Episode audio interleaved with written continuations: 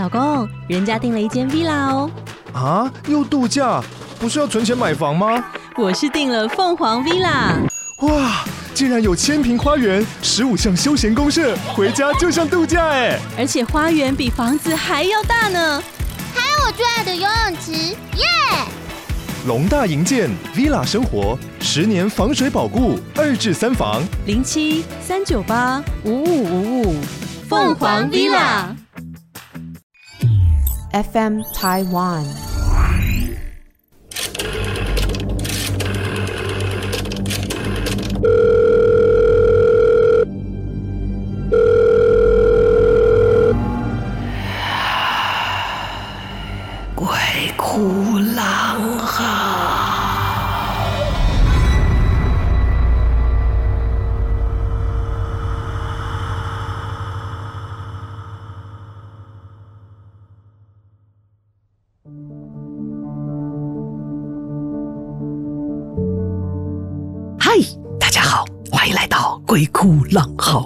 是郎祖云。生离死别都让人依依不舍哦，这是人之常情。情感越浓厚，相处越融洽的人，越是容易舍不得。当然，有的人想得开，有的人想不开。你离开舍不得，呃，有的时候真的是因为情感很浓。刚刚我讲了，但有些时候是不是因为有什么事情没有解决？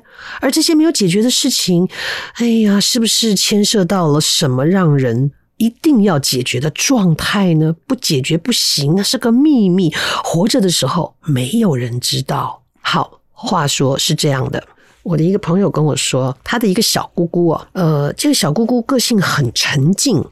然后读书就默默读啊，然后在家里也不太说话，本身性格就很沉静，然后呢，性格也有一点点比较执着，对很多事情不说话就不说话啊，该怎么样就常常会忘记，人家会忘记他的存在。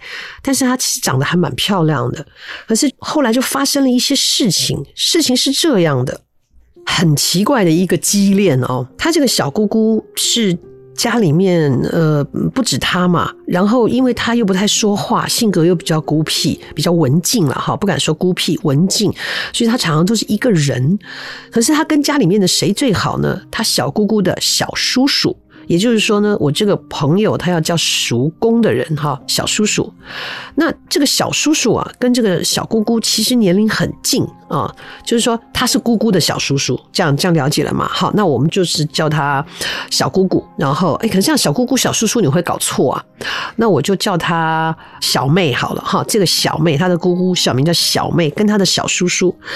这个小妹呢，因为就是因为这样很文静啊，所以常会被忽略，或者甚至有的时候可能会被人家语言上的霸凌啊。她也不多说什么，可是就跟她的小叔叔感情蛮好的，可能是因为基于怜香惜玉吧。另外就是呢，他们两个年纪非常的近，那是因为他们的爷爷啊，就是小妹的爷爷呢，这一辈其实娶了好几个老婆。所以这个小叔叔呢，是最后这个最年轻的这一个奶奶生下来的，因为年纪的关系又辈分，虽然年纪很近，没差几岁，就等于说这个小妹如果念高中的话呢，然后这个小叔叔才是大学生，好，虽然叫叔叔，就两个人因为年龄相近，然后就相处得很好。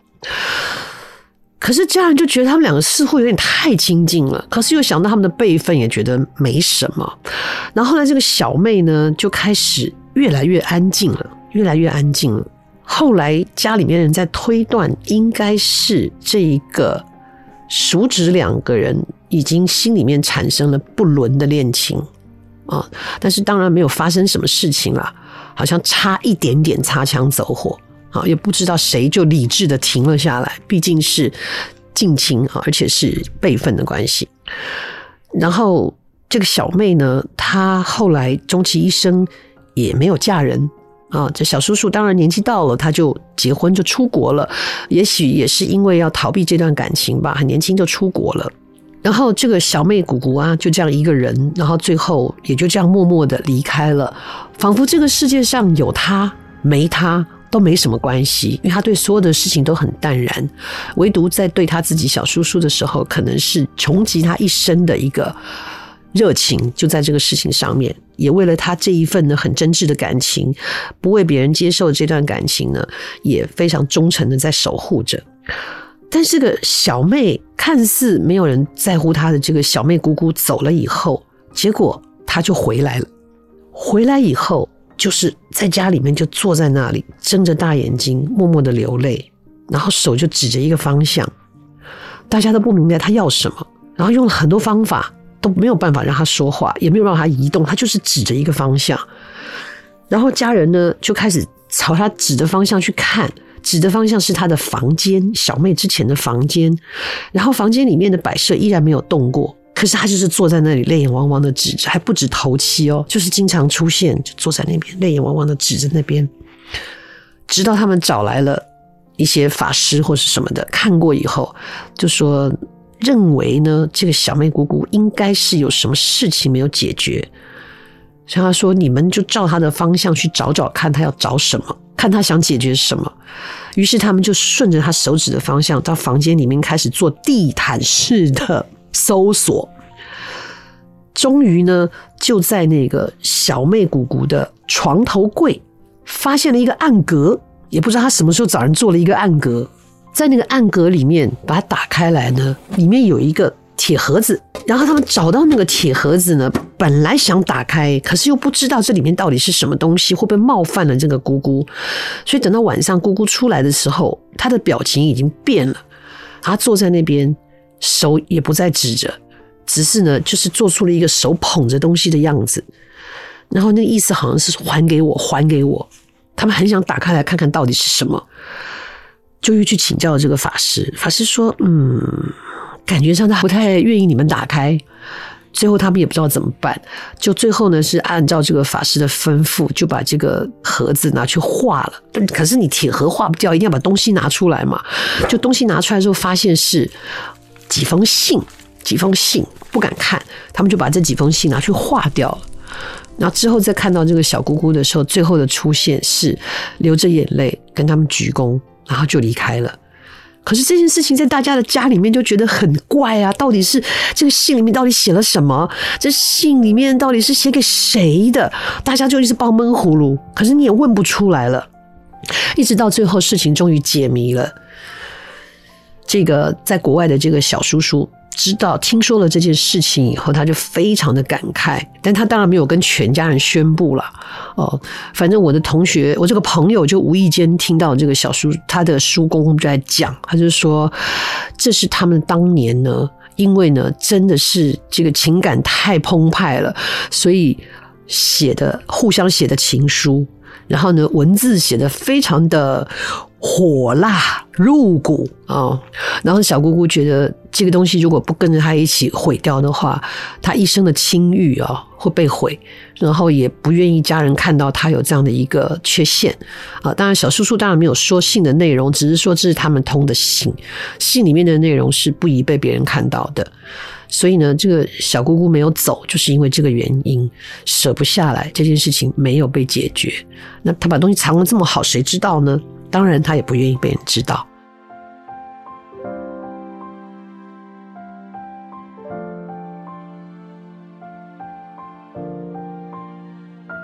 哦，这个是呃，我朋友他小姑姑身上发生的事情，听起来也是让人家觉得很不舍，对不对？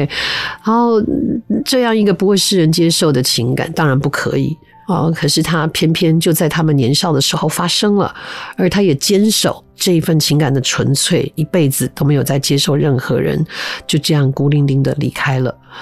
嗯，希望他在未来，不管是投胎还是到了另外一个世界，都能够过得更快乐、更好。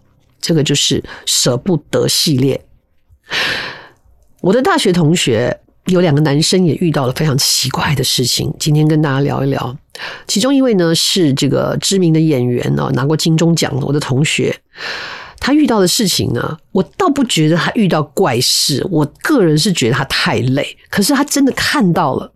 我这个同学在大学的时期非常爱睡觉，非常爱。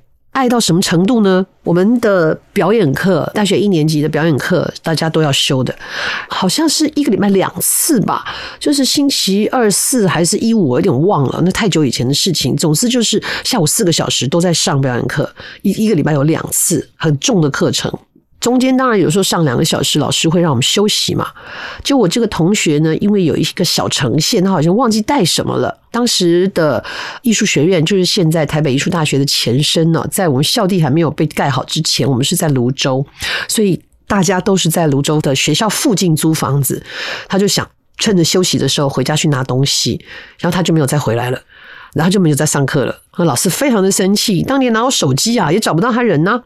老师就把他扣了很重的分数，那个学期差一点把他当掉。我们就跟他说：“你你你你为什么回去了你就不回来？你翘课吗？怎么回事？”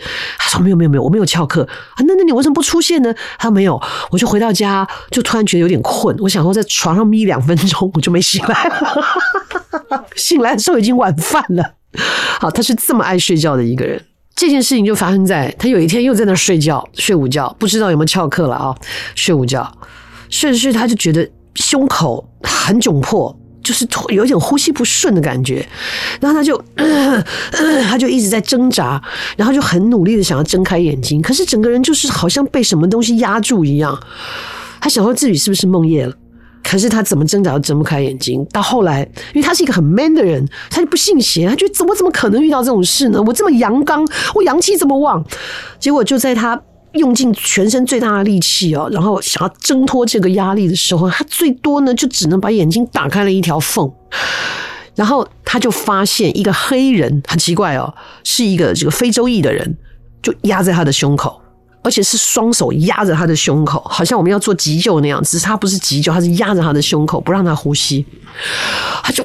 看到的时候，当时有吓一大跳，然后就想说：你怎么可能在我们的人生当中，除非我们有跟这个非洲裔的朋友交往啊？你在亚洲的社会要看到一个非洲裔的朋友，还真不不容易啊！他跑到你房间呢，所以他当下就觉得说，这应该不是什么正常的状况，应该是从从别的空间来的，也不知道为什么就压着他不放。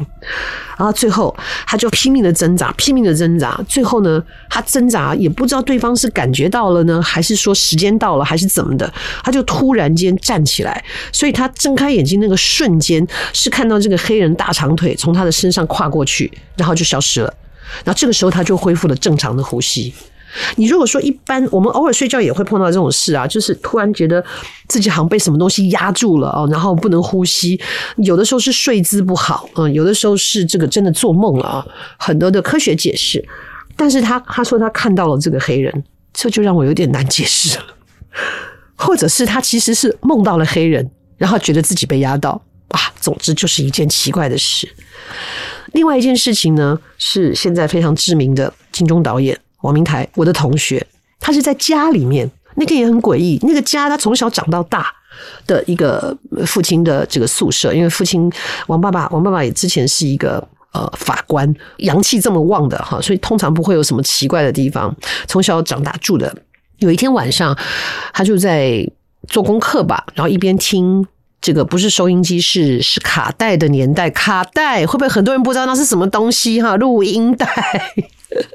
现在很多这个新生代的这个年轻人啊，对于我们以前用的东西都不知道。像我去年做儿童节目的时候，小学生就不知道什么是传真机，当场让我很沮丧啊。所以会不会有听众不知道什么是卡带哈、录音带？麻烦你上网查一下，Google 一下。我们以前就是用这么这么好笑的设备哈。他在听卡带，在听英文歌，一边做功课。然后后来呢，弄一弄，他就跟他爸爸妈妈道了晚安。他们家的教养非常好，跟爸爸妈妈道了晚安，他就回到他的房间，也累了。然后呢，他就刚好录音带听完了，到底了啊。顺序是这样，他就去睡觉了。可是那个音乐还是继续。然后我们以前的录音带是要翻面的，他没有办法自己哦听完，不像 CD 或者什么，他不用翻面，他要听完了这 A 面，你要翻 B 面才会继续跑。那因为他躺下了，就在将睡不睡的时候，他就听到他的非常清楚的听到他的录音机呢，就咔嚓播完了，所以那键按键就跳起来了，啊，音乐没了。正安静，他就想说：“哎呀，还没睡着，音乐没了。可是珍妮躺下有点懒，他不想动了，他就继续躺在那边。怎么还是睡不着？就又在快要睡着的时候，突然间，录音带又开始唱了。在没有人按它的状况之下，我们不是那种触碰式的按键哦，是要一压下去那种咔这样子这么重的那种，你要多大的力气去压这个东西？录音带开始自己唱了。我印象很深刻的一首歌就是他讲的这个故事。他在半梦半醒当中听到录音带的音乐，又开始唱起来。Saving all my love for you，然后就一直在唱。他吓到根本没有力气，没有勇气去关掉这一个录音机，他直接抱着他的枕头狂奔到他父母的房间。爸妈已经睡了，硬是把他们敲起来。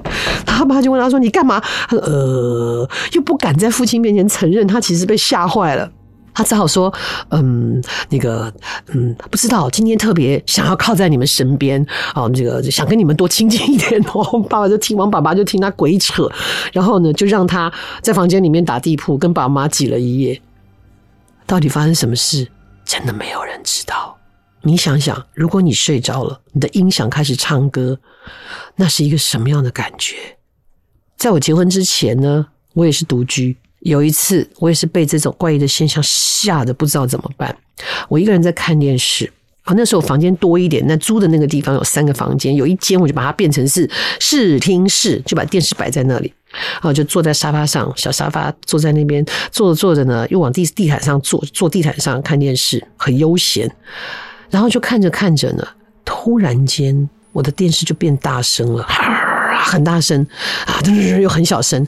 我心想说，发生什么事？只有我一个人住，那种感觉真的很让人紧张，对不对？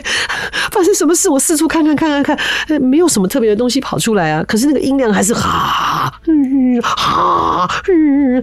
然后我就低头看看我的遥控器，原来是我的狗坐在上面了，它的屁股正压着那个遥控器的音量，所以它就忽大忽小，忽大忽小。这就是自己吓自己，哎，这么一闹，我也没有什么情绪看电视了。我电视关了，我就去睡觉，然后就把狗骂了一顿。好，所以我生活当中也是常会有这种事情。好，这就是呢几个关不掉的音响的这个故事哈。然后再来呢，再跟大家聊聊。那有的时候，其实你看到一些不是不同空间的东西，它其实不见得会害你啊。甚至可能是不知道跟你在哪里结了一个缘分，他就在你的生命当中出现一小段的时间，嗯，调皮的小鬼。我的一个学姐，嗯，有一段时间呢，睡觉都睡得不是很好，她也觉得莫名其妙，而且她老觉得有人在碰她，然后睁开眼睛也都没有看到。直到有一天，她身体也没有什么不适啊，只是偶尔会睡不好，就是觉得一直有人碰她，一直有人碰她，就闹得她睡得不太好，但也不是天天。直到后来，他无意间的在半梦半醒间听到小孩子的笑声，就咯咯咯咯咯咯咯咯咯咯咯咯。他原本以为是做梦，后来就发现自己经常听到咯咯咯咯咯咯咯咯咯咯咯。有一天晚上睡着了之后，他听到了笑声，然后又感觉到有人在碰他，在他身体的四处就碰来碰去，就突突突突，好像有人在戳他一样。然后这一次他不淡定了。他决定要睁开眼睛看看到底发生了什么事，到底是谁在笑，到底是谁在闹。可他身体不能动啊，就跟我的同学碰到了这一个人家说鬼压床的状况一模一样啊。可是他还是睁开了眼睛，没有睁很大，就睁开了一个眼缝，然后就看到他肩膀上站了一个小小的一个小鬼，小朋友的形状，大概就是只有二十公分这么大。长得很可爱，然后呢，就在他身上把他的身体当成游乐场，所以他就在他身上跳过来、跳过去、跳过来、跳过去，玩得很开心，然后就发出了咯咯咯咯的笑声，然后对他也没有任何伤害，就是每天把他当游乐场，莫名其妙的来，莫名其妙的离开。过了一段时间之后，那个小鬼也就不见了，就这样。你不觉得这是一个蛮可爱的缘分吗？他之后也没有发生什么奇怪的事情，或者是有有有什么意外发生都没有，就是这样小小的一段几个月的时间，这一个不知道哪里来的这个小朋友就在那里玩耍。我还笑他，我说：“哦，那真的是跳到你的胸口的时候，其实还好，嗯，蛮平坦，哈哈哈没有什么高山起伏的感觉哈。”好，今天呢，用一个最可爱的小故事跟大家做一个结尾的部分。欢迎大家呢，大家多多分享我们的节目，跟你的朋友介绍哦，请大家一起来听。也欢迎大家来投稿，投稿呢是在我们 FM Taiwan 的投稿专区里面，也可以呢，麻烦大家听完然后喜欢不喜欢都给我们一些评论，到 Apple Podcast 里面去为我们评分，也希望得到更好的积分，得到大家更多的支持。那今天的节目就在这边告一个段落啊！如果你想要私下跟我说什么的话，也可以到我的粉专去留言啊，给我们一些意见。谢谢大家的收听。